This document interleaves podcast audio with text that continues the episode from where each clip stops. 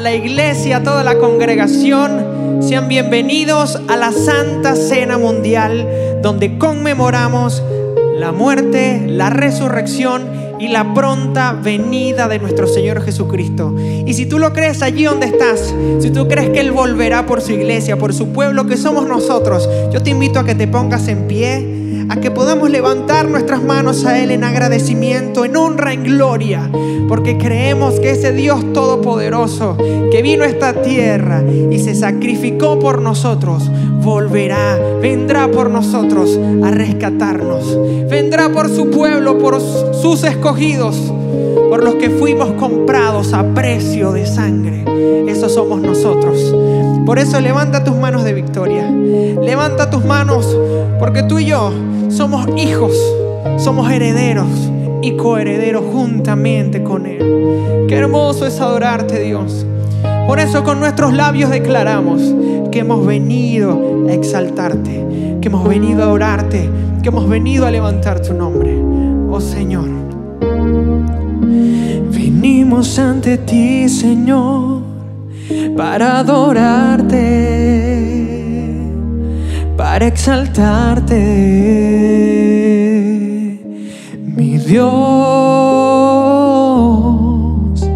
Venimos ante ti, Señor, a tributarte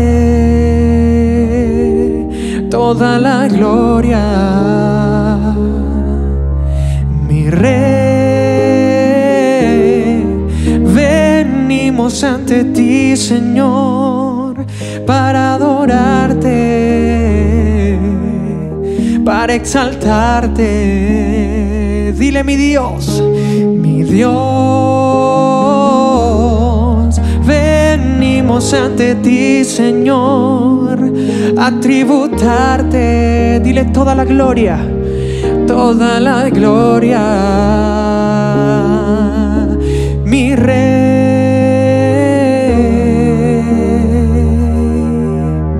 Mejor es tu presencia que la vida. Es un deleite contemplar hermosura. Está rodeado de tu santidad y amor. Tu presencia es lo mejor. Dile, mejor es tu presencia, díselo a Él. Mejor es tu presencia que la vida. Es un deleite contemplar tu hermosura. Está rodeado de tu santidad y amor tu presencia es lo mejor. Dile, venimos ante ti, Señor. Venimos ante ti, Señor, para adorarte. Dile, para exaltarte, para exaltarte. Mi Dios, venimos ante ti, Señor a tributarte. Cántale toda la gloria, toda la gloria. Rey, venimos ante ti, Señor, para adorarte, para exaltarte, mi Dios, tú mi Dios. Venimos ante ti, Señor, a tributarte toda la gloria. Mi rey, levanta tus manos y dile mejor, mejor es tu presencia que la vida. Es un deleite contemplar tu hermosura. Está rodeado de tu santidad de amor. Tu presencia es lo mejor. Dile una vez más, mejor, mejor, mejor es tu presencia que la vida. Es un deleite contemplar tu hermosura. Está rodeado de tu santidad y amor. Tu presencia es lo mejor. Dile tu presencia. Tu presencia es lo mejor. Cantamos a ti, Señor. Padre, muchas gracias. Gracias por tu presencia en medio nuestro, Señor. En tu presencia hay plenitud de gozo y delicias a tu diestra para siempre.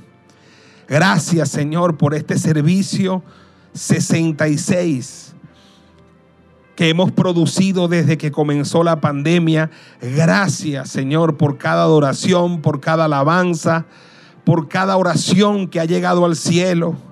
Gracias Señor, aleluya, por la participación de mis hermanos alrededor del mundo los que están en otros países, los que están en Venezuela. Gracias por la palabra que nos has dado, direccional para nuestras vidas. A ti damos la gloria, Señor.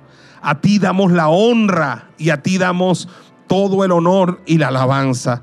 En este día, domingo, venimos delante de tu presencia y soltamos todas las cargas, todo peso, todo cansancio, todo trabajo a los pies tuyos, Señor Aleluya. Y tomamos la tuya, Señor, porque tu carga es ligera y tu yugo es fácil. Y te pedimos en esta hora, Señor, aleluya, que nos laves y nos limpies con tu preciosa sangre. En el nombre poderoso de Jesús de Nazaret, ponemos nuestras vidas delante de ti, Señor, en este servicio tan especial que además celebraremos la cena del Señor, la santa cena. Bendícenos, Señor. Aleluya, pon tu mano poderosa sobre cada vida y que esta semana y este mes que ya va a empezar, Señor, el mes de noviembre que ya ha empezado, tu gracia, tu favor y tu plenitud se han derramado sobre cada uno de tus hijos e hijas en el nombre poderoso de Jesús de Nazaret. Sé tú nuestro pastor en el mes de noviembre. Señor, y así nada nos faltará. A ti damos la gloria, a ti damos el honor, a ti damos la honra en el nombre poderoso de nuestro Señor Jesucristo. Y todos los hijos de Dios dijeron, amén, amén y amén. Dele un aplauso al Señor, aleluya, donde quiera que usted esté y abra sus brazos y deme un abrazo y déle un abrazo, aleluya, aunque sea a la distancia a los que están alrededor de usted. Aleluya, es tan lindo ese momento que hoy extrañamos tanto de podernos dar un abrazo cuando lo hacíamos en la congregación y lo volveremos a hacer pronto, que podemos darnos un abrazo, es algo para nosotros muy significativo. Aleluya, tome su lugar y vamos a en breve a ver el espacio, aleluya, favorito de todos los niños. Creo que todas las iglesias del Señor debemos volcar todos nuestros esfuerzos, recursos y energía a la niñez. Es la niñez la que más está padeciendo en esta pandemia. Es la niñez la que más está quedando vulnerable en esta pandemia. Y por eso la iglesia y las iglesias del Señor tenemos que volcar nuestros, nuestra mirada a los niños y tratar de alguna manera de suplir y de proveer todo lo que a ellos les está faltando en este tiempo, su educación, su alimentación en los sectores más vulnerables y sobre todo la enseñanza de valores y de principios. Vamos a ver los cinco minutos con mi poderosa zona de campeones. Amén. Bienvenido a los cinco minutos con tu zona de campeones.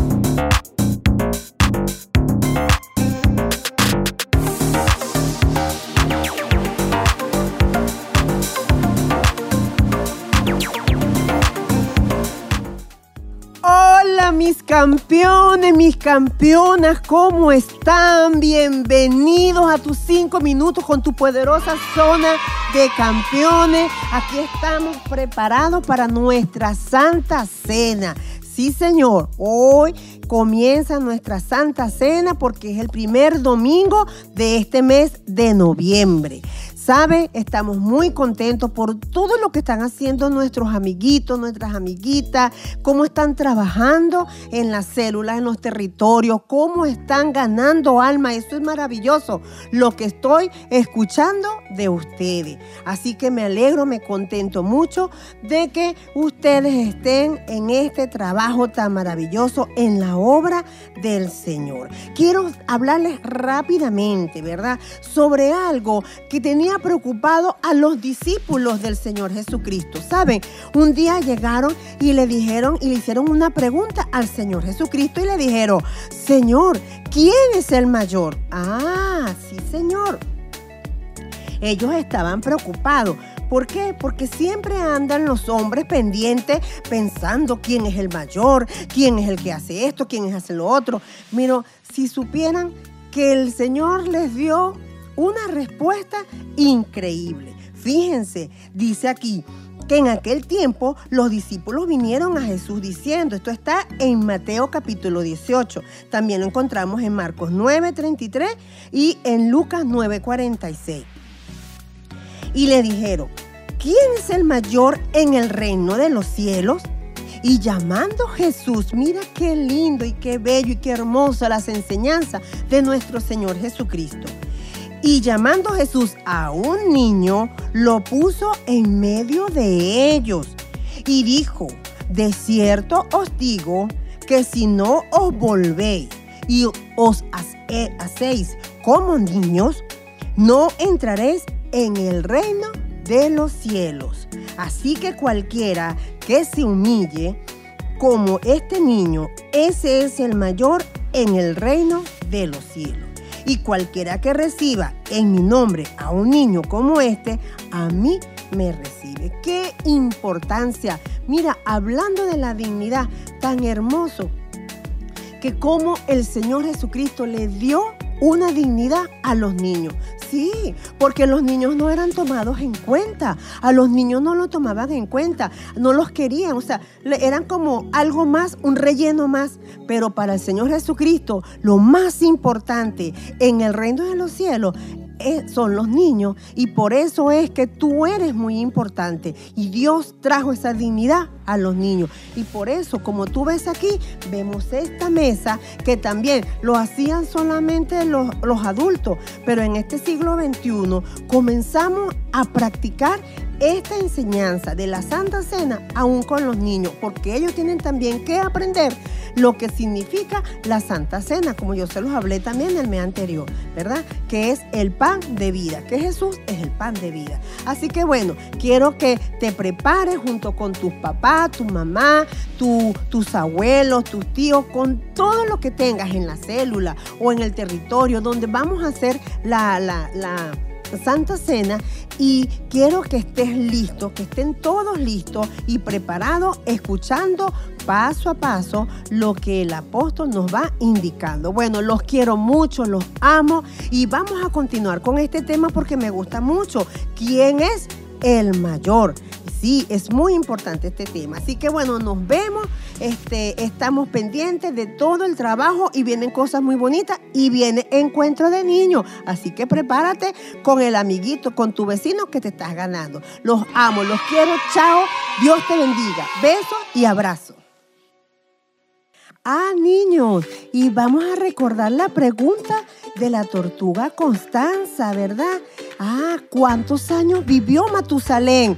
¿Cuántos lo buscaron? Ah, sí, señor. En Génesis, en el capítulo 5, 27, dice que los años de Matusalén fueron 969 años. Así que bueno, me alegro mucho de que lo hayas buscado, porque eso es lo que queremos, que estudies la palabra de Dios. Chao, nos vemos.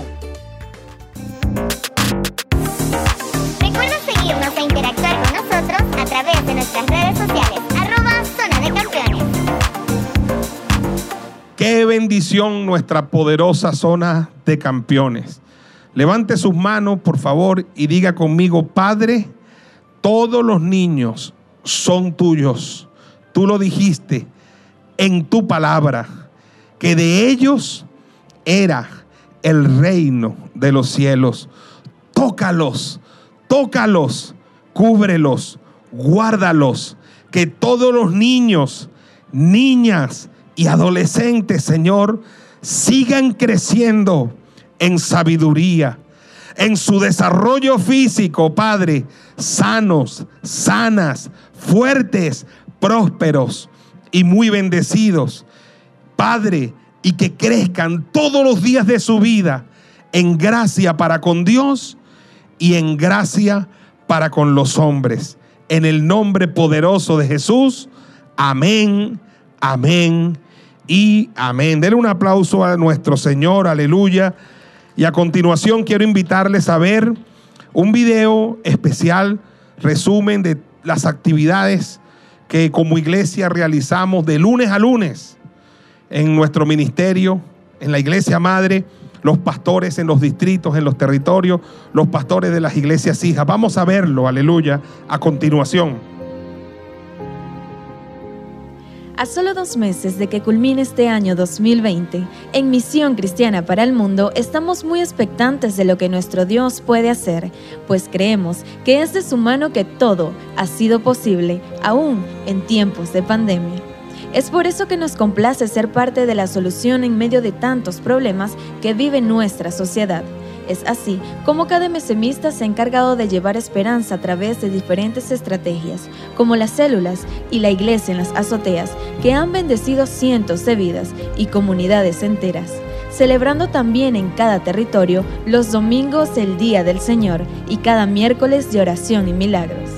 Asimismo, en nuestra fundación no se ha detenido el trabajo en pos de las comunidades y los más vulnerables. Es de esta manera que la Brigada de Limpieza ha realizado diferentes jornadas de limpieza en las comunidades adyacentes a nuestras instalaciones y el programa de nutrición y compensación de peso continúa atendiendo a niños y adultos, proveyéndoles un almuerzo balanceado junto a alimentos especiales enriquecidos en vitaminas y minerales necesarios para obtener el peso ideal. Y por su parte, en nuestro banco de alimentos, diariamente recibimos a cientos de personas en nuestras instalaciones. Y es que con las debidas medidas de prevención, nos dedicamos a dar lo mejor de cada uno Asimismo, en medio de esta crisis se ha multiplicado en muchas comunidades y cada vez somos más, pues todos los sábados pastores, líderes y colaboradores se han dispuesto a llevar esperanza, logrando así un número incuantificable de comidas entregadas cada sábado. La iglesia de Cristo es indetenible, es por eso que de la mano de nuestro Dios vamos por más.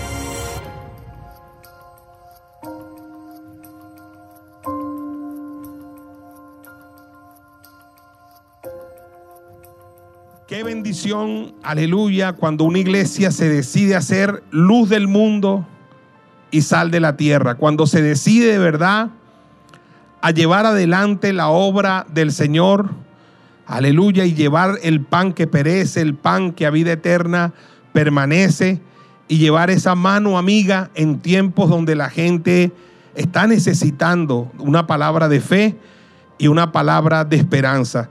Quiero a propósito de eso bendecir a las personas que nunca se han desvinculado de su ministerio o si lo hicieron, se volvieron a vincular con sus diezmos, con sus ofrendas, con sus aportes, con sus primicias al ministerio. Es increíble eh, cómo Dios ha suplido para cada uno de los programas de nuestro ministerio a través de los hermanos, las hermanas que son fieles en esto. Son de verdad para nosotros como administradores de este ministerio días donde a veces nos duele la cabeza de, dónde vendrá mi socorro. Y de pronto algún hermano, alguna hermana, alguna familia fiel con su mayordomía cristiana, este, transfiere sus diezmos, sus ofrendas. Y hermano, de verdad podemos hacer lo que estamos haciendo. Y podemos eh, eh, de pronto cubrir alguna necesidad imperiosa de la iglesia que sin eso no lo hubiésemos cubierto. Y por eso es tan importante, como decía una vez el pastor Samuel Olson en las, en las acacias, que habían personas que de pronto no estaban en los grupos celulares, que no estaban en las células, no, no venían todos los días a la iglesia, quizás solamente venían los domingos, pero hacían ese aporte con sus diezmos, con sus ofrendas. Y él decía, a lo mejor usted dice, yo nada más diezmo y ofrendo, yo no hago mucho. Él decía, si usted diezma y ofrenda, usted hace mucho por su iglesia. Amén. Así que tome en cuenta eso, porque los que diezmamos y ofrendamos, empujamos la obra de Dios en la tierra. Amén. Para que la obra de Dios no se detenga ningún día. Levante allí su mano y permítame orar por usted. Padre, gracias. Muchas gracias por las personas, hermanos, hermanas, aleluya, en Venezuela y en el mundo, que, aleluya, nunca han detenido su mano, Señor, de diezmar, de ofrendar, de aportar, de contribuir, Señor, aleluya, financieramente para la extensión y sostenimiento de tu reino. Quiero pedirte que en el mes de noviembre y en el mes de diciembre desates tu gracia sobre ellos, desates tu favor, Señor. Quiero pedirte, Padre, que hagas memoria de todas nuestras ofrendas, de lo que fue la fiesta de primicias de este año, que tenía un propósito y tiene un propósito bíblico muy particular de cubrir nuestras cosechas que todavía no se han dado. Señor, creo por la fe que noviembre y diciembre, aún en esta crisis, Señor, tú desatas una cosecha abundante sobre todos los que diezmamos y ofrendamos. Y una, es una cosecha cubierta ya y bendecida por ti. Una gran cosecha financiera y material. En el nombre poderoso de Jesús, provee todo lo que falte, Señor, conforme a tus riquezas en gloria. Abre la ventana de los cielos, Padre, y derrama sobre tus hijos, sobre tus hijas, bendiciones hasta que sobre y abunde y reprende a todo devorador. En el nombre poderoso de Jesús, prospera a todos mis hermanos y hermanas en todas las cosas, Señor, con mucha salud, así como prospera, aleluya, su alma. Te lo pedimos, Padre, en el nombre poderoso de nuestro Señor Jesucristo. Por favor, dígame amén, amén y amén. Aleluya. Bueno, agradecidos del Señor de verdad. También con las personas que están haciendo un aporte especial para los equipos. Creo que esta próxima semana nuestra hermana Sarita ha estado bastante, bastante ocupada, Jorman, los muchachos, lo que es Richard y Oli. Pero esta semana creo que sí ya tenemos una parte como para ya adquirir la consola, que es lo más importante. Que de, hecho queremos hablar con ellos para saber si se puede mandar lo más pronto posible, porque la estamos necesitando. Pero es una bendición que ya hayamos cumplido esa parte de la meta, como usted lo está viendo allí en su pantalla. Entonces, bueno, les motivo todas las metas que nosotros como ministerio, como iglesia, como congregación nos hemos puesto en el Señor, lo hemos cumplido. Y esta también la cumpliremos con la ayuda del Señor. Amén. Aleluya. Quiero que vayamos a la palabra del Señor. Otra vez en el Salmo 40 estamos hablando del Dios de la dignidad. Al final de la palabra estaremos celebrando nuestra cena del Señor, nuestra Santa Cena. Pero quiero un poco recapitular esta palabra, ya que creo que es necesaria, justa y oportuna para un tiempo como el que está viviendo nuestra nación y nuestro continente. Salmo 40 dice la palabra del Señor, pacientemente esperé a Jehová y se inclinó a mí y oyó mi clamor. Oiga esto, y me hizo sacar del pozo de la desesperación, del lodo cenagoso. Puso mis pies sobre peña y enderezó mis pasos. Puso luego en mi boca cántico nuevo, alabanza a nuestro Dios. Verán esto muchos y temerán y confiarán en Jehová. Padre, gracias por tu palabra. Tu preciosa palabra, tu bendita palabra, tu infalible palabra, Señor. Gracias, Señor, porque el cielo y la tierra pasarán, pero tu palabra nunca pasará. Gracias por ella. Habla a los corazones conforme a este tiempo y a la necesidad de este tiempo. Habla a las vidas, Señor, y derrama tu gracia, tu favor en esta palabra. Que la palabra corra, que la palabra crezca y prevalezca y eche raíz profunda en los corazones y produzca muchos frutos para vida eterna y para una vida más excelente y gloriosa en esta tierra. Y a ti daremos la gloria, la honra y la alabanza en el nombre poderoso de Jesús. Amén, amén y amén. Aleluya. Estamos hablando de el Dios de la dignidad. Y decíamos la semana pasada que hay que tener claro y una conciencia clara de que todos los que servimos a Jesús a través de todos estos años de cristianismo en la humanidad, servimos al Dios de la dignidad. ¿A qué me refiero cuando digo que servimos al Dios de la dignidad?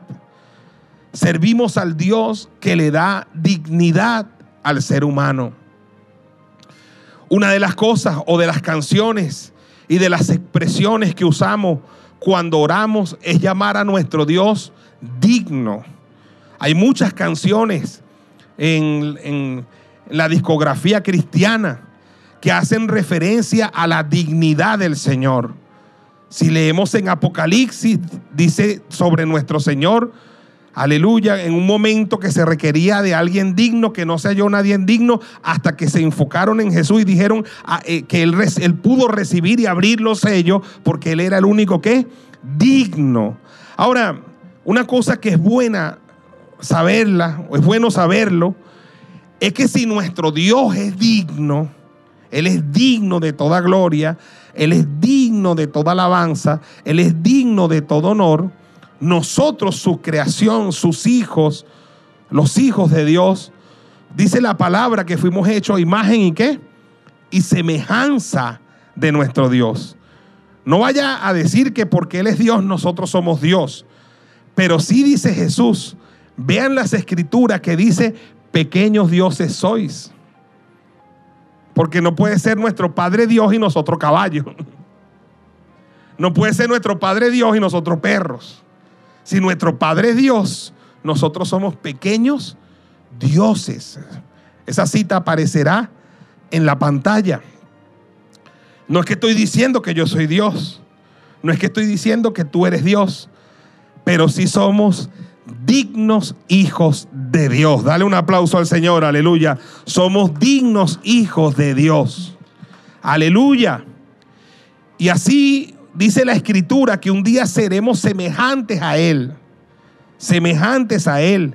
Cuando nos vayamos al cielo, cuando sea el arrebatamiento de la iglesia, cuando este cuerpo, este cuerpo de la humillación nuestra sea, transformado al cuerpo de la gloria suya, seremos como Él es. Aleluya. Y nosotros tenemos que, al revisar las escrituras, comprender que la Biblia es la historia de Dios buscando al hombre.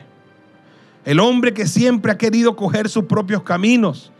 El hombre que ha mal usado su libre albedrío desde la primera pareja humana en el huerto del Edén y ha tratado de darle las espaldas al Señor y que me conmueve mucho cuando Él los echa del paraíso, pero no los echa desnudos, sino que hace un abrigo para ellos y los cubre.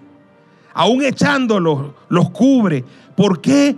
Porque Jesús o Dios, el Padre, el Hijo, el Espíritu Santo, estaban allí devolviéndole algo de la dignidad que ellos mismos decidieron perder.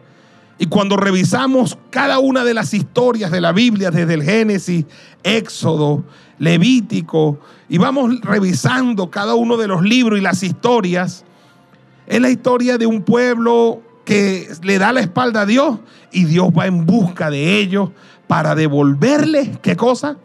Su dignidad. Cuando Jesús vino a este mundo,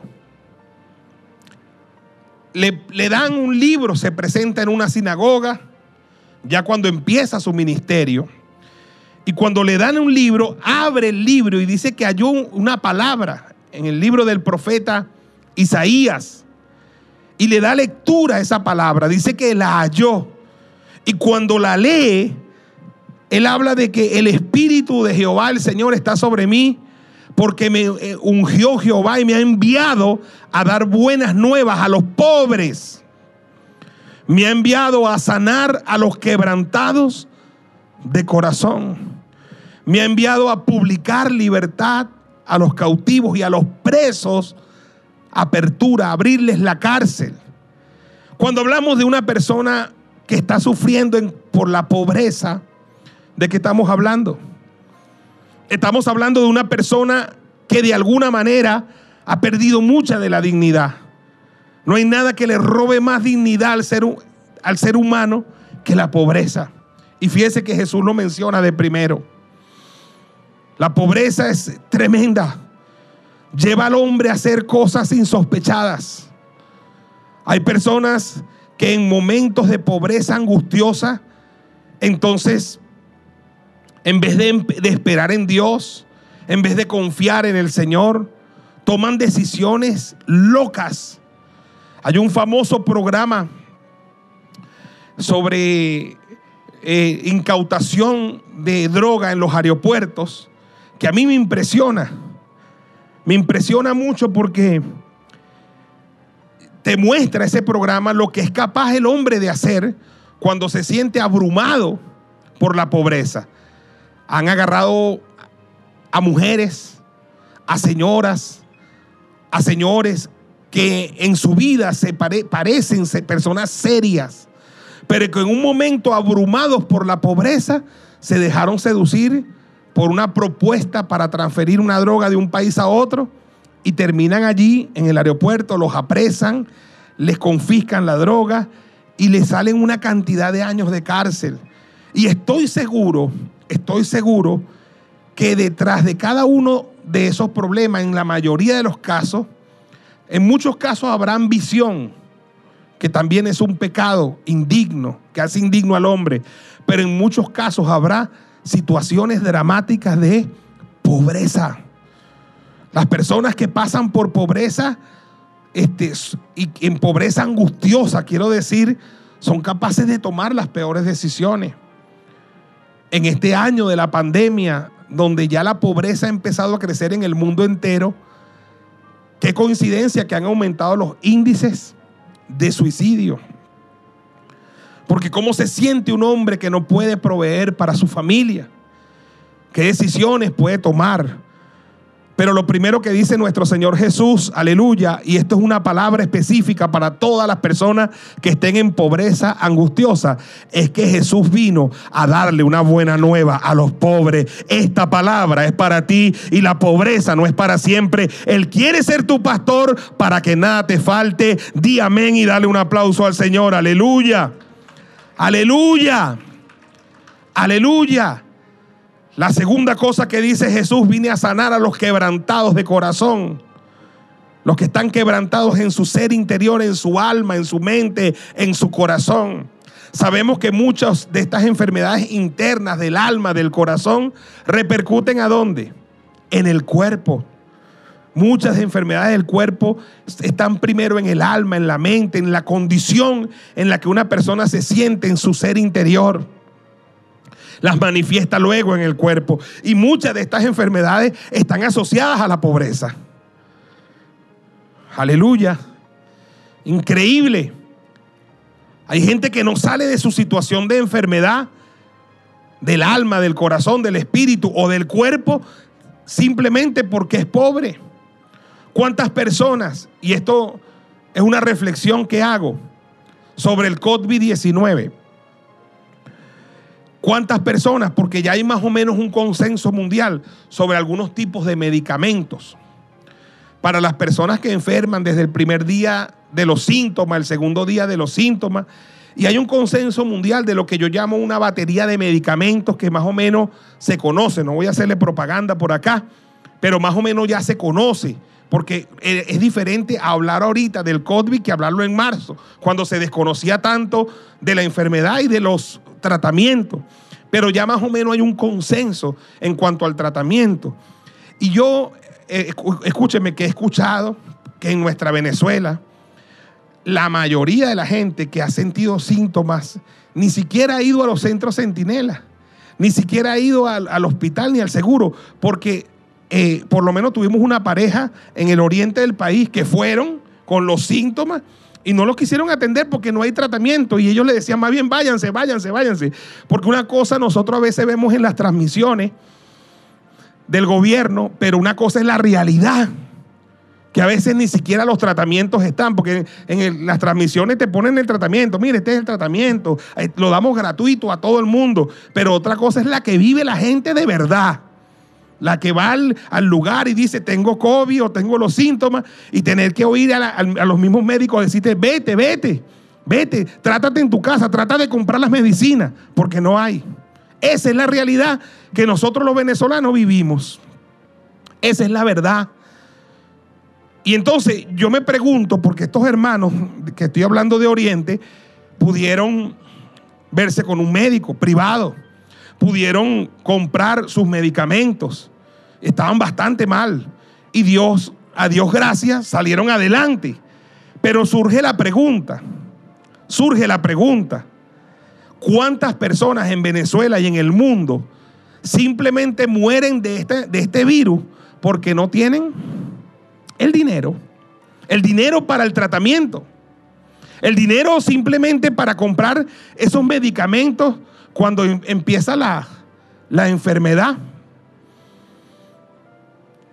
Nos hemos preguntado cuántos han muerto por no tener para comprar una pastilla. Entonces a veces no es solo la enfermedad, sino la pobreza.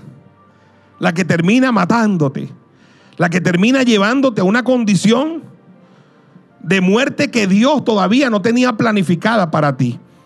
Pero el Señor que le servimos, que es el Dios de la dignidad, ha dicho que Él ha venido, aleluya, para sanar el quebrantado de corazón. Él tiene todo poder para sanarte de toda enfermedad, de toda dolencia. Y si estás en situación de pobreza, para ser tu pastor y que nada te falte. Di amén y dale un aplauso al Señor. Aleluya. Aleluya. Gloria a Jesucristo. Lo tercero que dice nuestro Señor Jesús, he venido para poner en libertad al cautivo, a los presos abrirles la cárcel. Y yo hablo de los presos físicos, que en Venezuela ahora es un drama colosal y descomunal. Estar privado de libertad en Venezuela es un drama descomunal, terrible. Hablamos incluso de los presos por situaciones políticas. Es terrible lo que ellos están viviendo, lo que viven sus familiares y los presos comunes, increíble, los dramas que nosotros conocemos en Venezuela. Pero Jesús no solo se refiere a esa clase de preso, sino al que está preso en su vida pecaminosa, al que está preso en un estilo de vida contrario a la palabra de Dios. Él ha venido a este mundo, Él ha venido a este mundo para poner en libertad a los cautivos, para abrirle la cárcel a los oprimidos. En todos los casos, Jesús lo que está reflejando allí es la dignidad que le quiere devolver al pobre, al quebrantado de corazón, al que está preso, al que está oprimido.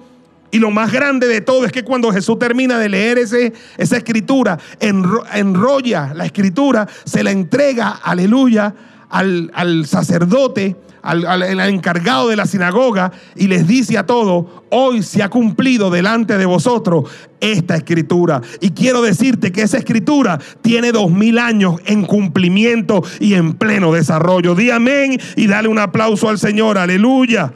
Aleluya.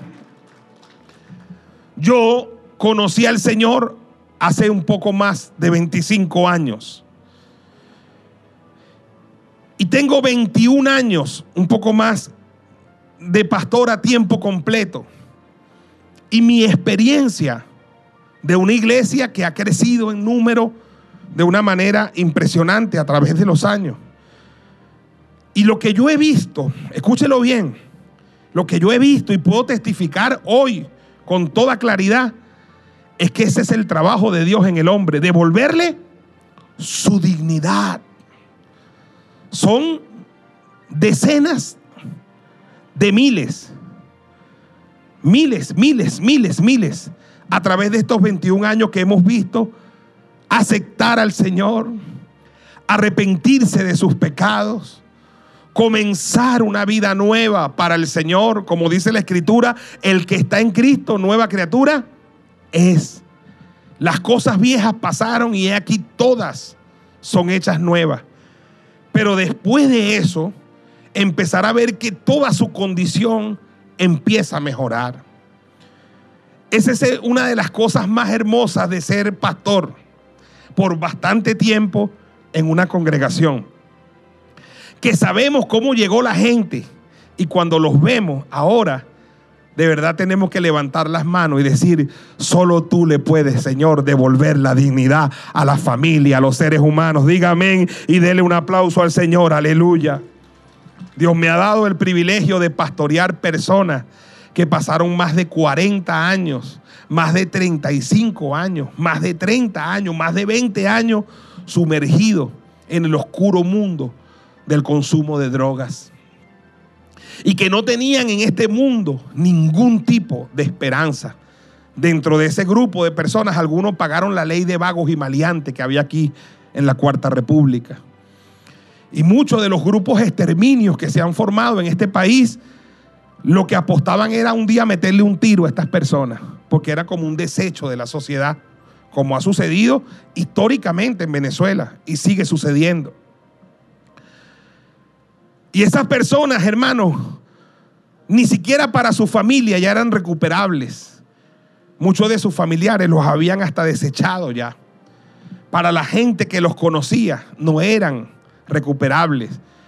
Para los organismos gubernamentales ya no eran recuperables. Y nosotros hemos visto a lo largo de estos años ver a Dios llegar a la vida de esas personas, que ya nadie creía en ellos pero Dios sí. Salvarlos, quitarles el vicio de un momento a otro, no en, no en 10 meses, no a través de inyecciones, no a través de ningún método, no, a través simplemente del poder sanador y liberador de Dios, llegar a sus vidas y cambiarles la vida de un día para otro. Dígame y dale un aplauso al Señor, aleluya.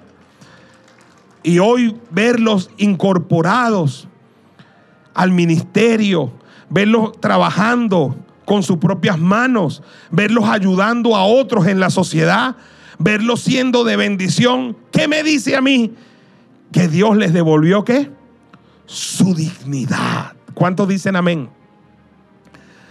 A lo largo de 21 años pastoreando, he visto tantas parejas que llegaron a este lugar realmente en problemas terribles, tremendos problemas, pobres económicamente, a nivel de pareja un desastre, a nivel de familia un desastre. Ver cómo Jesús llega a ellos, luego los transforma individualmente a cada uno y después empezar a ver cómo Dios va restaurando cada etapa de esta familia. Uno de los sobrenombres que me pusieron a mí hace años aquí en el barrio fue el pastor Cazón el pastor Cazón. Yo soy el pastor Queizón. Pero me pusieron el pastor Cazón. ¿Sabes por qué? Porque casamos, hacíamos matrimonios colectivos de 21 matrimonios, 14 matrimonios, muchos matrimonios. Y estas eran personas que ya tenían 20 años viviendo, conviviendo, 15 años viviendo, 12 años viviendo, y nunca ni siquiera habían dado ese paso de formalizar su relación, a nivel civil y luego a nivel de la iglesia. Y empezamos, empezaron esas personas a casarse, a ordenar lo que estaba desordenado. Empezaron a, a oír la palabra de libertad financiera.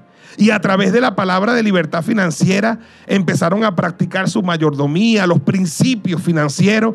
Y entonces empezaron a prosperar. ¿Cuánto lo vi llegar sin casa y hoy tienen casa? ¿Cuántos los vi llegar sin sueño y hoy tienen sueño?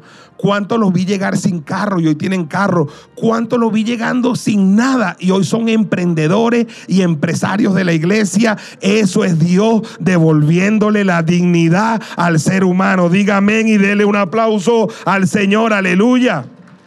Si solamente fuera uno entre miles de personas que han venido a esta iglesia, yo dijera, bueno, Señor, es como una excepción. No, pero es al revés. Son miles que hemos visto venir a Jesús y verlos recobrar su dignidad.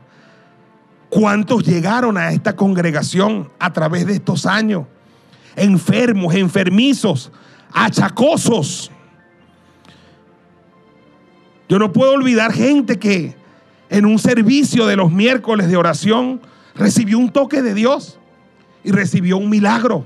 Yo no puedo olvidar eso.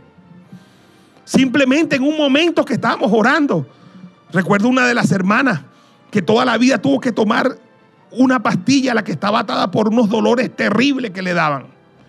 Y simplemente en un servicio de oración oramos. Ella tuvo fe. En el momento recibió un toque de Dios y fue sana. Escúchelo bien. Y llegando a su casa tenía las pastillas para mañana, pasado mañana, la semana que viene, el mes que viene. Pero ella tuvo fe de que fue Dios que la sanó. Y ella botó todas las pastillas. Yo jamás le hubiese recomendado que hiciera algo así. No por falta de fe, sino que, conchale, es una cosa como arriesgada también, ¿no? Pero la fe de ella era tan grande que botó todas las pastillas.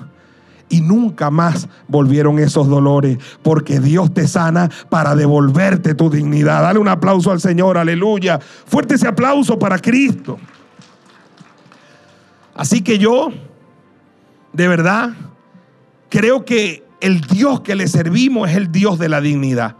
Porque su trabajo esencial es devolverle la dignidad al ser humano. La semana pasada pusimos un ejemplo, un ejemplo del paralítico de Bethesda. Tenía 38 años en esa condición de enfermedad. Y allí llegó Jesús. Y cuando llega Jesús, tu indignidad cambia. Cuando llega Jesús, Él cambia tu lamento en baile. Él te quita esas vestiduras de indignidad y te pone vestiduras de dignidad. Y cuando Jesús llegó allí, supo que este hombre tenía mucho tiempo en esa condición de indignidad, de esa enfermedad que lo confinó a una camilla allí por 38 años. Y de pronto Jesús le pregunta, ¿quiere ser sano? ¿Para qué Jesús le pregunta? Porque Jesús quiere devolverle qué? Su dignidad. Y no solamente quiere, escucha bien esto, no solamente quiere, Él también puede. Dale un aplauso al Señor, aleluya. Él quiere y puede, dígame. Y dele un aplauso grande al Señor, aleluya. No es lo mismo no es lo mismo querer que poder. Hay gente que quiere ayudarte, pero no puede. Pero Jesús quiere y puede. Él tiene todo poder para ayudarte. Y aquel hombre respondió todo enredado, no supo decir que sí. Y Jesús le dijo, levántate, toma tu lecho y vete a tu casa. Vuelve a ser digno. Estoy seguro que Jesús lo levanta con el propósito de que le dé una buena noticia a su familia, para reunificar la familia y estoy seguro que Dios lo levanta para que vaya a trabajar. En la escritura dice, el que hurtaba, el que robaba, dice la escritura, no robe más, sino ahora trabaje. Porque lo que hace digno un ser humano es que el trabajo. Le dijo, trabaje. El apóstol Pablo dice, trabaje. Y trabaje para que tenga que compartir con el que padece necesidad. Eso lo dice el apóstol Pablo. El que robaba no robe más, sino trabaje para que tenga que compartir con el que padece necesidad. ¿Me está escuchando? ¿Cuántas personas que vinieron a esta congregación antes robaban? Pero ahora trabajan. Y de lo que trabajan, traen para el banco de alimentos, para el que tiene necesidad. Dígame y denle un aplauso grande al Señor Jesucristo, nuestro Señor, el Dios de la dignidad. Y aquel hombre se levantó. Seguramente Jesús tenía en su corazón que este hombre trabajara y lo hizo Jesús con todo lo que se consiguió en su peregrinar ministerial por tres años y medio. Quiero terminar esta palabra para que pasemos a la Santa Cena en el Salmo 40. Creo que los primeros versículos, oiga bien, del Salmo 40 habla de lo que yo quiero transmitir. Habla del Dios que le devuelve al ser humano, ¿qué cosa? Su dignidad. Tú que me estás oyendo hoy, te sientes indigno en algún área de tu vida, en el área financiera, en el área familiar, en el área ministerial, en el área social, te sientes indigno, te sientes mal, sientes que has caído en un pozo del que no puedes salir, te sientes atrapado y sin salida. Te presento al Dios de la dignidad, al Dios que te quiere sacar de la indignidad para devolverte la dignidad. Un resumen bastante apropiado de ese Dios está en el Salmo 40. Un hombre como el, el salmista David escribe esto. Pacientemente esperé a Jehová. Tuvo paciencia para esperar en el Señor. Y de David podemos hablar desde que era un niño hasta cuando muere. Eso es lo bueno de la Biblia. Y de cómo quería el diablo quitarle dignidad desde que era un niño. Desde que simplemente cuidaba las ovejas de su padre. Desde que no fue tomado en cuenta por su propio padre. Desde cuando mandaron a sus hermanos a la guerra, a él no lo mandan, a él lo dejan allá, como el diablo tratando de quitarle a ese, muchacho su qué? Su dignidad. Y allá estaban los hermanos de David en la guerra, pero no hacían nada para enfrentarse al gigante Goliat. Estaban llenos de miedo y llenos de temor. Y su padre agarra a David y lo manda a que le lleve comida. Lo manda a hacer un mandado. Lo manda a hacer un mandado, hermano.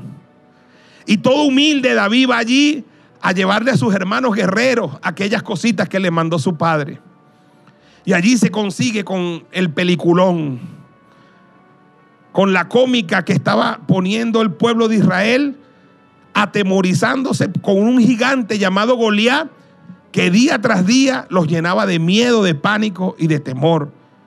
Y ahí comienza David a hablar y comienza una historia fascinante de un hombre que de un día para otro el Señor lo sacó de su indignidad y lo puso en un lugar de dignidad. Dele un aplauso al Señor, aleluya, aleluya.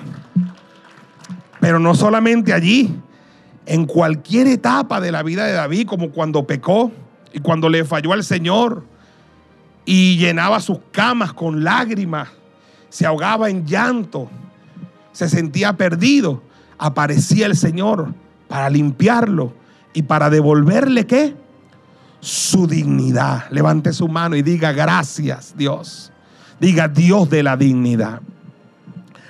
Hasta el momento cuando muere David, que siempre me ha impactado la forma como escriben que muere David, lleno de días, lleno de gloria, lleno de riquezas y dejó descendencia para reinar. Mire cómo muere David, lleno de días, ancianito. Desde que estaba chiquito lo querían matar. Los leones lo querían matar, los osos lo querían matar. Saúl lo quería matar. ¿Y cuántas veces conspiraron para matarlo hasta su propio hijo? Para darle un golpe de estado. Pero no, unas cosas son los planes de los hombres y otras son los planes de Dios. Dale un aplauso al Señor, aleluya. Una cosa son los planes de los hombres y otra cosa son los planes de Dios. Murió lleno de días. Escúcheme, lleno de gloria. Hasta hoy seguimos hablando de David. Lleno de riquezas. porque las tuvo. Y la bendición que pudo dejar un legado y pudo dejar descendencia para reinar. El único hombre que en la Biblia se le atribuye que tenía un corazón conforme al de Dios. Él dice, pacientemente esperé a Jehová. Óigame, oiga lo que voy a decir, que es fuerte. Dice, y él se inclinó a mí. Usted ve la imagen. ¿Ah? Normalmente, ¿quién es el que se tiene que inclinar ante quién? ¿Ah? Normalmente nosotros nos inclinamos ante Él. Pero aquí dice que aquí Jehová se inclinó a Él, porque Dios es digno y tú eres digno hijo de Dios, digna hija de Dios. Si estás comprendiendo la palabra, dale un aplauso al Señor, aleluya. Dios se inclinó a mí y que dice, y oyó mi clamor. ¿Y cuál fue el resultado de eso? Dice, y me hizo sacar del pozo de la desesperación. ¿Te encuentras en ese pozo en este momento? ¿Conoces ese pozo? Yo conozco ese pozo. He estado allí varias veces. y siempre me ha sacado el Señor de allí. Si hoy estás en el pozo de la desesperación y te sientes en una situación de indignidad, quiero que sepas que hoy es el día cuando el Señor va a llegar a ese pozo a buscarte porque te va a sacar del pozo de la desesperación. Por favor, di amén y dale un aplauso al Señor. Aleluya. Él te va a sacar del pozo de la desesperación hoy mismo. Con esta palabra tú sales del pozo de la desesperación. Del lodo cenagoso, de ese pantano donde te encuentras. De eso que te hace sentir lleno de suciedad, de pantano, indigno. Hoy el Señor llega a ti, se inclina a ti y te saca del lodo cenagoso. Te saca del pozo de la desesperación. Y luego dice, ve, no se queda así, sino que pone tus pies ahora sobre una peña, sobre la roca eterna. Cristo es la peña de Oré que está brotando. Agua de vida saludable para mí. Cristo es la peña de Oré que está brotando. Agua de vida saludable para mí. Cuando estamos sobre la peña, cuando estamos sobre la roca, estamos firmes. Te sacó del pozo donde te estabas ahogando, donde te estaba consumiendo. Te sacó del lodo donde estabas allí revolcándote. Ahora estás sobre una roca, sobre una roca firme, sobre la roca inconmovible de los siglos. Di amén y dale un aplauso al Señor. Aleluya. Y después dice, y enderezó mis pasos, que bien torcidos que estaban. Cuán torcidos han estado tus pasos, los míos. Y Él endereza nuestros pasos. Pero además de eso, y si endereza tus pasos porque te pone a caminar, es porque te pone a correr. Los que confían en Jehová, aleluya, correrán y no sé qué, no se cansarán, caminarán y no se fatigarán. Vamos, camina, dice el Señor. Anda que voy contigo. Para eso enderezo tus pasos, para que camines, para que te pongas en movimiento, para que te pongas en acción, para que emprendas, porque el favor de Dios está sobre tu vida. Di y dale un aplauso al Señor. Aleluya. Enderezó mis pasos. Y luego esto importantísimo, puso luego en mi boca, ¿qué cosa? Cántico nuevo, aleluya, un nuevo canto, canto de fe, un canto de esperanza, un canto, aleluya, de alegría. Como decía aquella canción, escucha el hermano la canción de la alegría. Aleluya, cántico nuevo que tiene que ver con esto, alabanza a nuestro Dios. Esa es la historia de la mayoría de nosotros. El Señor llegó al pozo de la desesperación donde nos encontramos. El Señor llegó al lodo cenagoso donde estábamos revolcándonos y nos sacó de allí. Y cuando hemos vuelto allí, el Señor ha ido una vez más y nos ha vuelto a sacar. Y si por alguna circunstancia vuelves a caer en ese pozo o en ese barro, el Señor volverá a ir otra vez porque siete veces cae el justo y vuelve a levantarse. Vamos, di amén y dale un aplauso grande a nuestro Señor. Aleluya. Las veces que vayas a ese pozo por cabezón o cabezona, Él irá en tu rescate a sacarte de ese lugar. Y la historia de nosotros es que Él puso nuestros pies sobre la peña, sobre Jesús, y enderezó nuestros pasos que estaban bien torcidos enderezó nuestro caminar, que a veces se tuerce, que a veces busca salirse del camino, pero Él vuelve a enderezar nuestros pasos, porque Él es el mejor ortopédico que hay en el mundo. Endereza nuestros pasos. Y viene ese cántico nuevo que renueva lo que canto, lo que pienso, las canciones que oigo, con las canciones que alimento mi fe. Alabanzas a nuestro Dios. Y entonces se transforma, hermano querido, escúchame bien, en un testimonio. ¿Qué son los testimonios? ¿Cuánto nos gusta escuchar testimonio, verdad? ¿Qué son los testimonios? Es la historia de alguien que estaba en el pozo de la desesperación, en el lodo cenagoso, y Jesús vino y lo sacó. Y puso sus pies sobre la peña y enderezó sus pasos y le dio cántico nuevo, alabanzas a su Dios. Es, es, la historia de todos nosotros. Eso es un testimonio. Por eso dice, verán esto muchos. ¿Ve? ¿Verán esto cuánto? Muchos. Cuando la gente empieza a ver tu testimonio quién te sacó del pozo de la desesperación, quién te sacó del lodo cenagoso, cómo puso tus pies sobre la peña, cómo enderezó tu paso, ellos lo verán. Y dice, ve, y temerán, temerán al Señor y confiarán en Jehová. Me gusta cuando los evangelistas predicamos testimonios. A veces leemos un versículo bíblico y contamos un testimonio. Y el testimonio que yo cuento, que tiene que ver con lo mismo, con que Dios me sacó de una desesperación, del lodo cenagoso, puso mis pies sobre la peña, enderezó mis pasos y le dio cántico nuevo a mi vida, cantos de alabanza al Señor. Entonces un testimonio que gente está oyendo y ellos ven, oyen y temen al Señor. Y alabarán y confiarán en, el Señor. ¿Cuánta gente en el mundo se ha convertido con un testimonio? Por eso los testimonios son importantes. A veces hay gente que le pasan cosas asombrosas y no se la cuentan a nadie.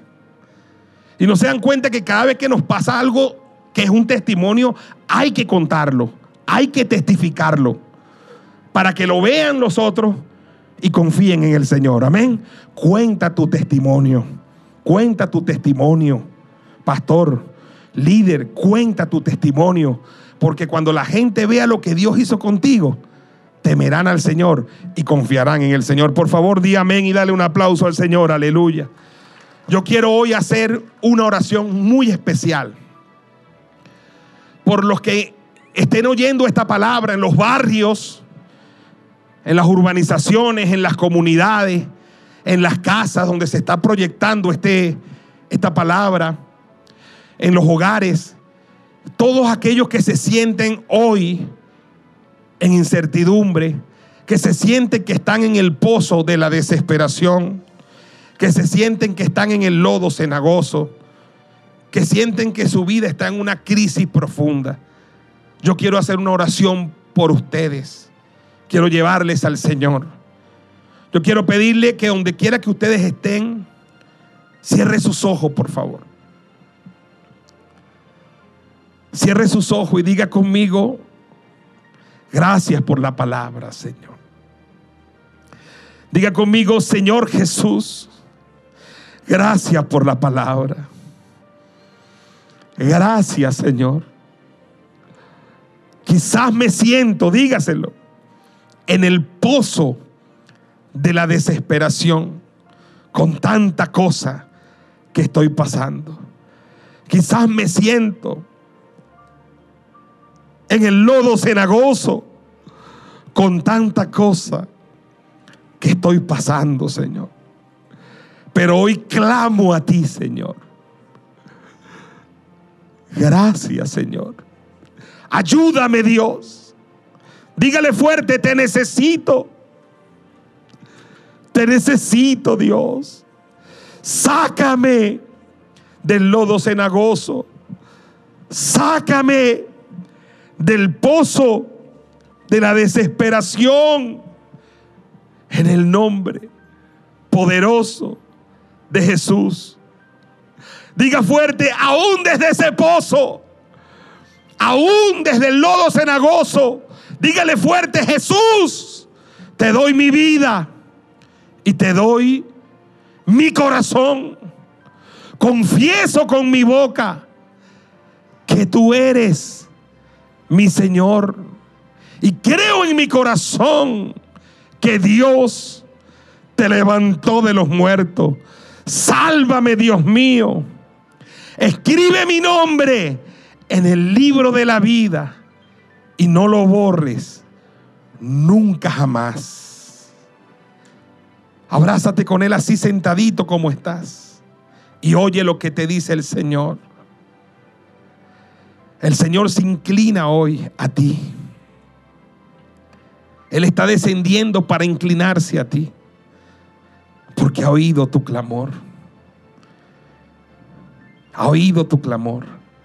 Dale tus manos al Señor. Dale tus manos ahora al Señor. Y el Señor te toma de la mano y te saca del pozo de la desesperación. Levántate, vamos, levántate. Levántate, vamos, vamos, levántate. Vamos, yo quiero que te pongas sobre tus pies, levántate. Él te saca del pozo de la desesperación. Él te saca del lodo cenagoso. Levanta tu mano y dale gracias con tus ojos cerrados. Él pone tus pies ahora sobre Cristo, sobre la roca, sobre la peña. Y Él endereza tus pasos a partir de hoy. Como profeta de Dios te digo, desde hoy se empiezan a enderezar tus pasos. Empiezan a enderezar tus pasos. Y te da el Señor cántico nuevo. Levanta tus manos, recibe, recibe esta palabra. El Señor te da cántico nuevo, cántico nuevo. Alabanzas a nuestro Dios. Y profetizo que verán esto muchos y temerán y confiarán en el Señor. Tómate las manos del Señor. Él te bendice. Levanta, levántale, dale tus manos, dale tus manos al Señor. Él te va a bendecir hoy, te va a ayudar, te va a llenar de fe, te va a llenar de esperanza. Vas a salir de la pobreza a partir de hoy. El Señor te libra de la pobreza. Él tiene una buena noticia para ti. Aún en los días oscuros de la humanidad y de crisis, Él será tu pastor para que nada te falte. Él te va a prosperar en todas las cosas, con mucha salud, así como prospera tu alma. Él va a proveer todo lo que tú necesitas conforme a sus riquezas en gloria. Y nunca más comerás el pan con escasez. Levanta tu mano y di amén a eso. Siempre tendrás el pan de cada día en tu vida, en tu casa y en tu familia. Levanta tus manos. En esta hora, si hay un quebranto en tu corazón y en tu alma, o aún en tu cuerpo, su mano poderosa y sanadora se posa en tu corazón, en tu alma. Eres sano en tu alma, eres sano en tu corazón, eres sano en tu mente y eres sano en tu cuerpo por la gracia redentora de nuestro Señor Jesucristo. Si te sientes en una cárcel oprimido, Él viene a liberar a los cautivos. Eres libre en el nombre poderoso de Jesús. Creo que en noviembre será un mes glorioso para ti. Creo que diciembre será un mes espectacular para ti. Y creo que a partir de hoy empezarás a caminar de gloria en gloria, de poder en poder, de triunfo en triunfo y de victoria en victoria. Toma la mano de Jesús, toma su mano y camina junto a Él a partir de hoy. Enderezó tus pasos para que camines junto a Él hasta el último día de tu vida. Abrázate, abrázate con Él. Yo veo tu disposición. Te dice el Señor ahora, toma mi mano, toma mi mano y camina junto a mí. Ya saliste del pozo de la desesperación.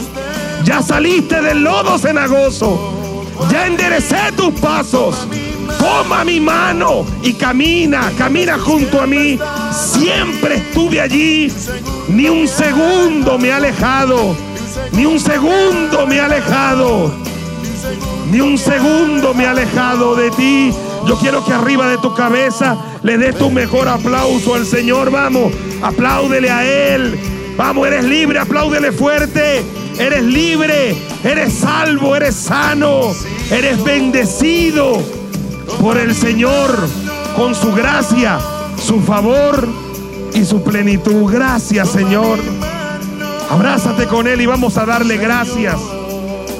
Gracias por esta palabra. Gracias por el consuelo de tu palabra. Tú sabes lo que hemos sufrido en Venezuela, Señor. Y sé que tú tienes cosas grandes con tus hijos. No hay nada más digno, Señor, que poder comer en la misma mesa que tú. Por eso lo último que hiciste con tus discípulos fue esa última cena. La cena es un lugar de dignidad, Señor. Gracias, Señor, porque esa cena nos recuerda de cómo tú quieres devolverle la dignidad a los seres humanos. Y tú los invitaste a todos tus discípulos, Señor, para esa cena. Y en esa cena, Señor, en esa última cena, tú mismo tomaste, Señor,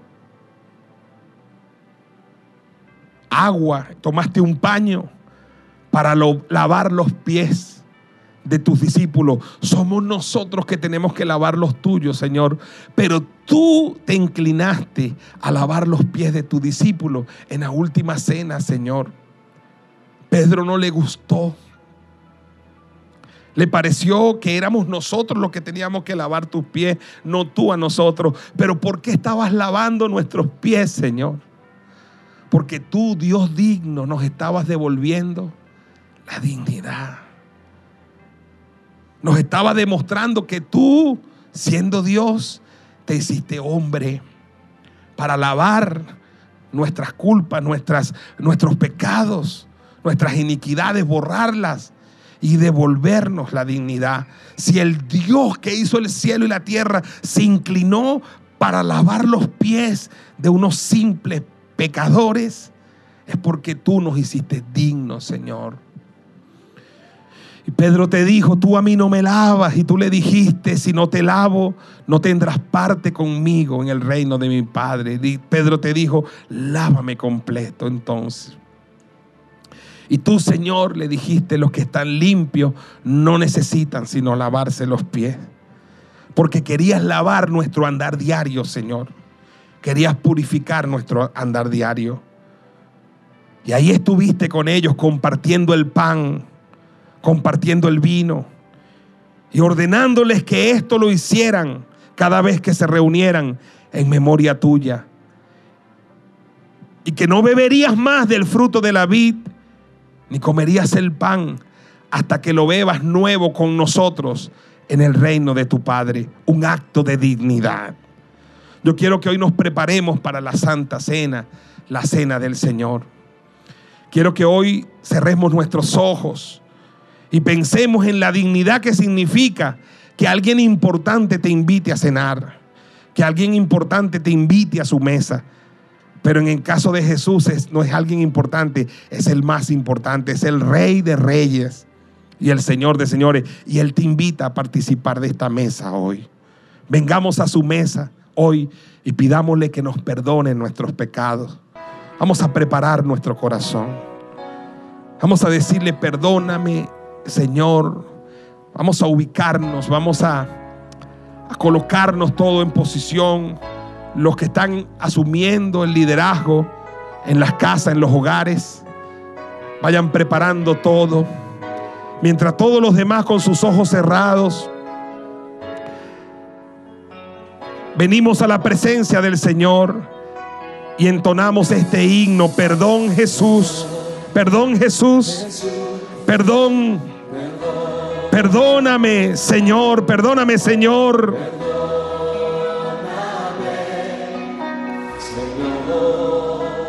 Yo sé que débil fui. Te herí, te lastimé, Señor. Perdóname, Señor. Perdóname, Señor. Perdón, Jesús, perdón. Jesús.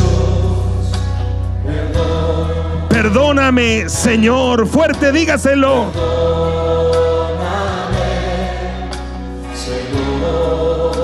Yo sé que débil fui. Te herí, te lastimé. Perdóname. Perdóname, Señor.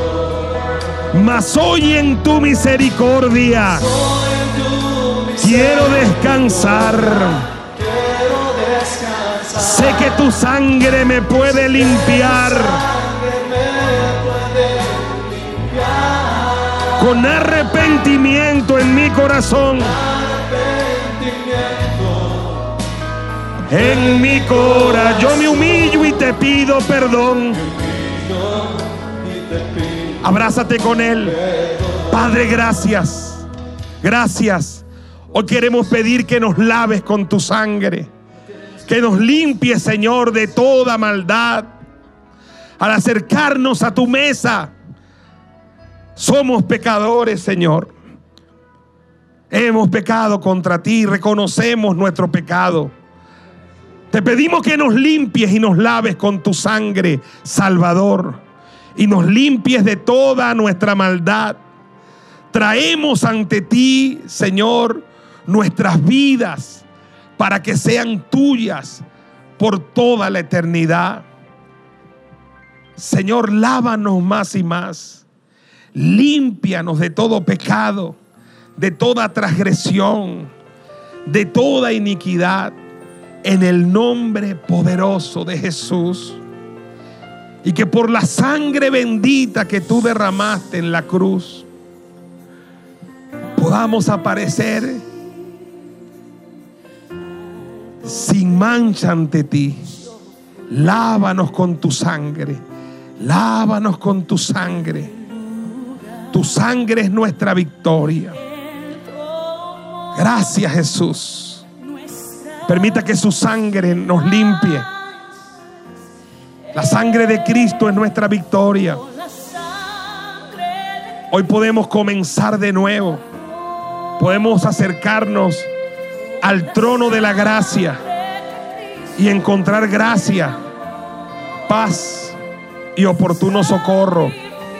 Lávanos con tu sangre, lávanos, límpianos. Tu sangre es nuestra victoria. Gracias Señor.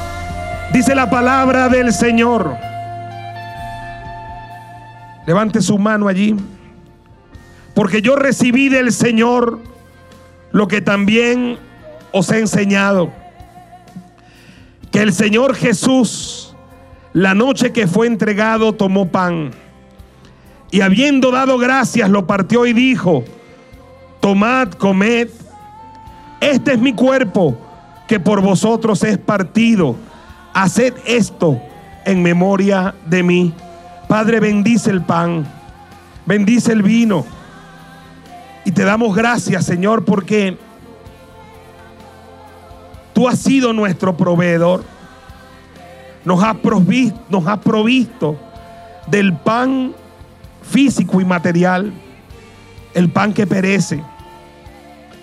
Nunca nos ha faltado el pan de cada día, el pan nuestro de cada día. Bendito sea, Señor.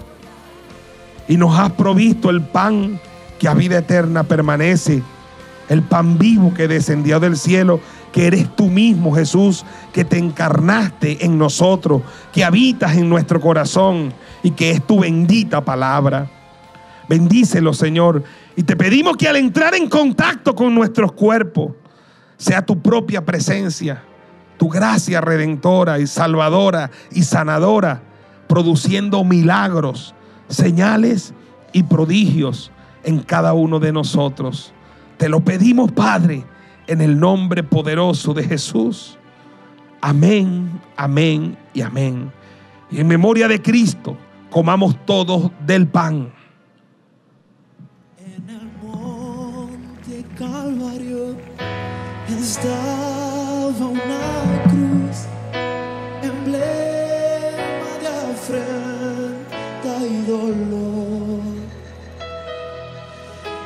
yo amo esa cruz, donde murió mi Jesús por salvar al más vil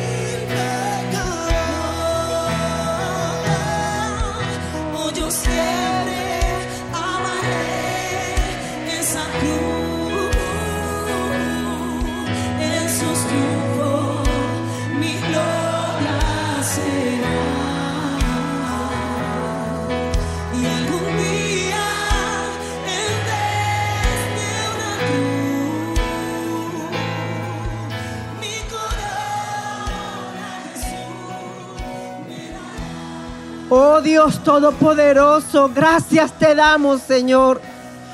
Gracias, mi Rey, por esa palabra, Señor, tan hermosa, mi Dios. Tu palabra que nos enseña, Señor, a caminar, Padre, en tus caminos, Señor, en tus sendas, mi Rey amado.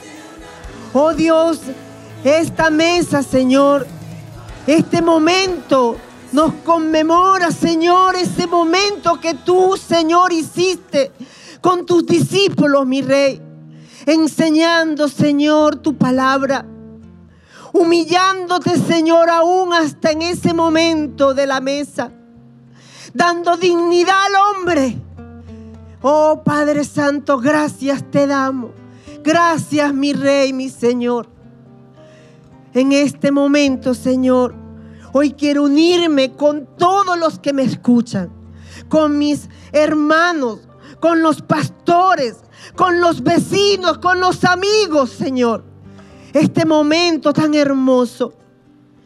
Y quiero decirte, Señor, que nos humillamos delante de ti.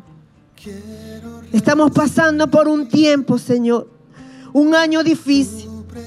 Terminando, Señor, nos queda apenas dos meses. Y hemos pasado por una crisis tremenda. En este momento, Señor, me uno, me uno con mis hermanos para que traiga, Señor, milagros, sanidad divina sobre los cuerpos de todos aquellos, Señor, de todos aquellos que están, Señor, en cama. Aún los que están presos, Señor, mi Dios. Te pido, mi Rey, que sé que están pasando por momentos difíciles. Su salud, Señor, está delicada, Padre. Hoy te pedimos por todos aquellos que están enfermos, que traiga sanidad sobre sus vidas, Señor. Oh, el castigo, Señor. El castigo de la nuestra paz, Señor, dice la palabra que fue sobre ti. Y que por tus llagas, oh mi rey amado, nosotros fuimos curados. Hoy declaramos esa palabra sobre nuestras vidas. Hoy declaramos y llamamos, Señor, esa palabra sobre nuestras vidas. Y hoy nos humillamos, Señor. Hoy nos humillamos porque hay una respuesta sobre ella. Tu palabra dice que si nosotros nos humillamos e- y si invocamos tu nombre, si oramos, si buscamos tu rostro y nos arrepentimos de todos los pecados, Señor, tú escucharías, tú mi rey amado, te inclinarías, escucharías nuestro ruego y lo que es más importante, sanarías todo dolor, toda angustia. Hoy te pido, Señor, por todos los enfermos y por todos los que están angustiados, por todos los que tienen ese espíritu, Señor, quebrantado, que traiga, Señor, salud, paz, tranquilidad y prosperidad. Te pido por mi Venezuela querida, que también está enferma, Señor. Te pido por nuestro país que ha sufrido una catástrofe tan horrible, Señor. Una crisis tan grande que nos ha dejado, Señor, con un dolor inmenso en nuestro corazón. Te pido, mi Dios, que sanes a Venezuela. Te pido, Señor, que te lleves a todos los destructores, que los saques, Señor, mi Dios, los que han traído destrucción sobre nuestra nación. Y trae, Señor, a los constructores, trae a los edificadores, Señor. Y yo sé que mi país será una nación bienaventurada si todos, Señor, vamos a edificar en ti, en tu palabra, Señor Jesucristo. Hoy derrama tu sangre, Señor, preciosa, sobre nuestra nación para que sea sana. Y yo sé que nuestra nación sana, nuestros espíritus se levantarán sanos también, Señor. En el nombre de Jesús te doy las gracias, Padre. Amén y amén. Levante su mano allí, haga una confesión, diga, Dios sana mi nación, Dios sana Venezuela, Dios sana nuestra tierra.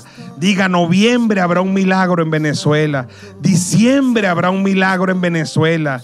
Y diga, y a partir del 2021 empieza la reconstrucción de Venezuela. Creemos eso, Señor, en nuestro corazón. Aleluya, de esa fecha que tanto se habló, nos montamos en esa misma fecha, Señor, para visualizar el inicio de la reconstrucción de nuestra nación y vuelve a ser una nación digna ante el mundo en el nombre poderoso de Jesús. Y diga fuerte, amén, amén y amén. Continúa diciendo la escritura. Asimismo, tomó también la copa después de haber cenado, diciendo, esta copa es el nuevo pacto en mi sangre. Haced esto todas las veces que la bebieres en memoria de mí. Así pues, todas las veces que comieres este pan y bebieres esta copa, la muerte del Señor anunciáis hasta que Él venga. Diga conmigo, nuevo pacto en la sangre de Cristo. Gracias Señor.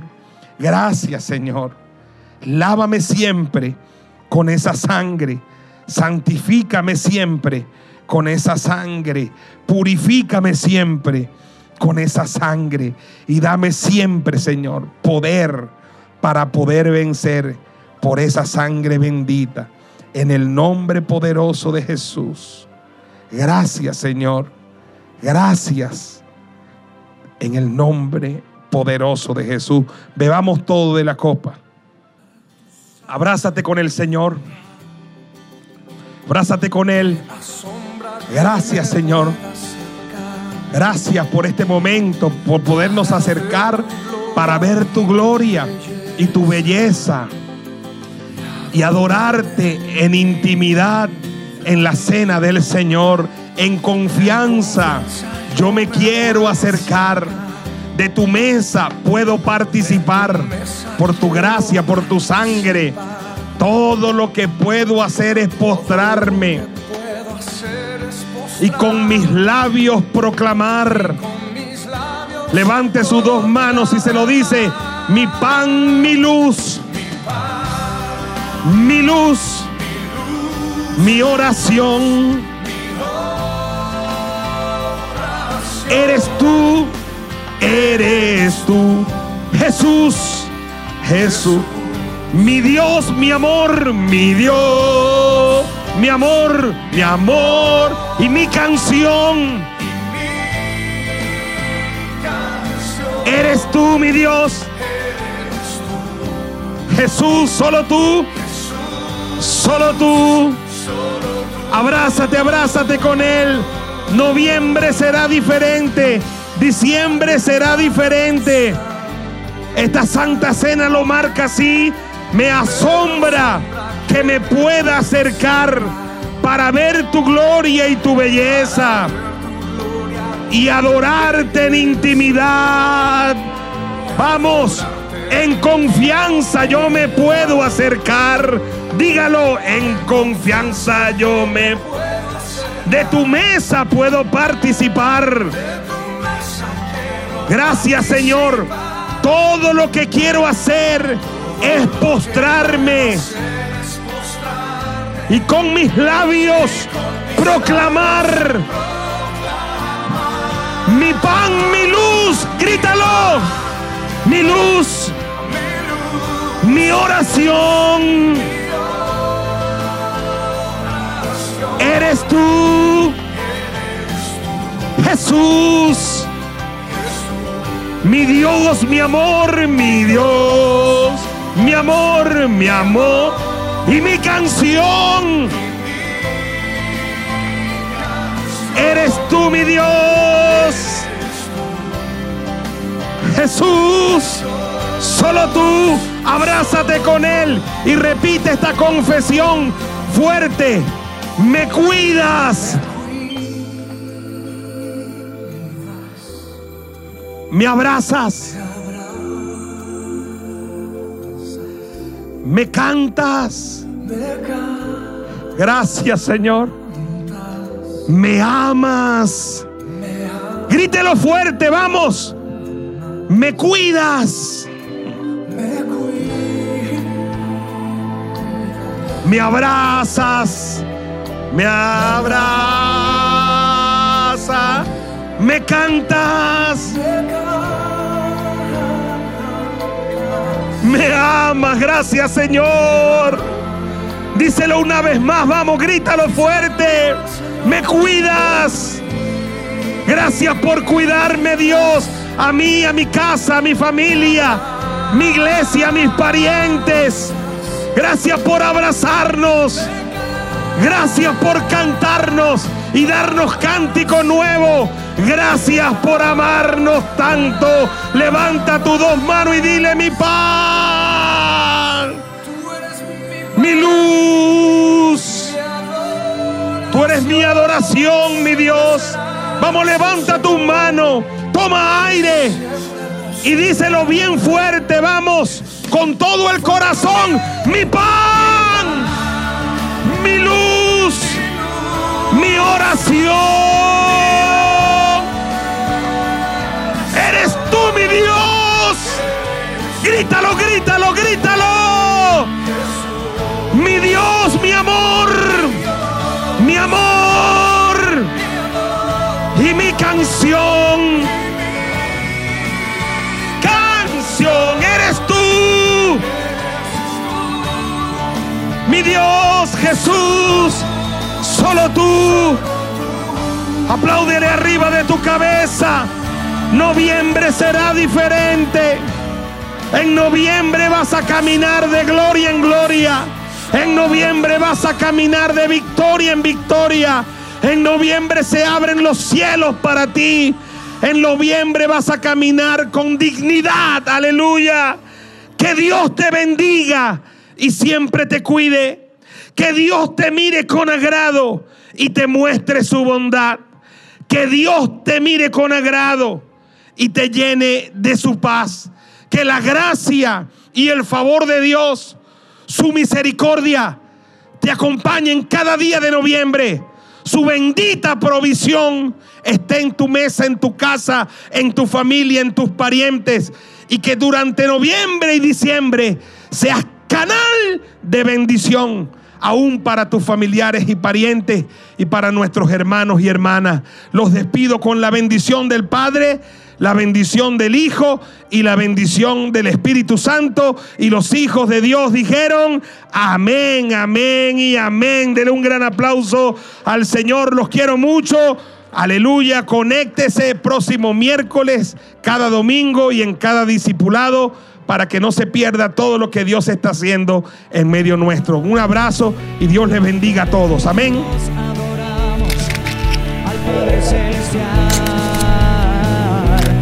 Adoramos al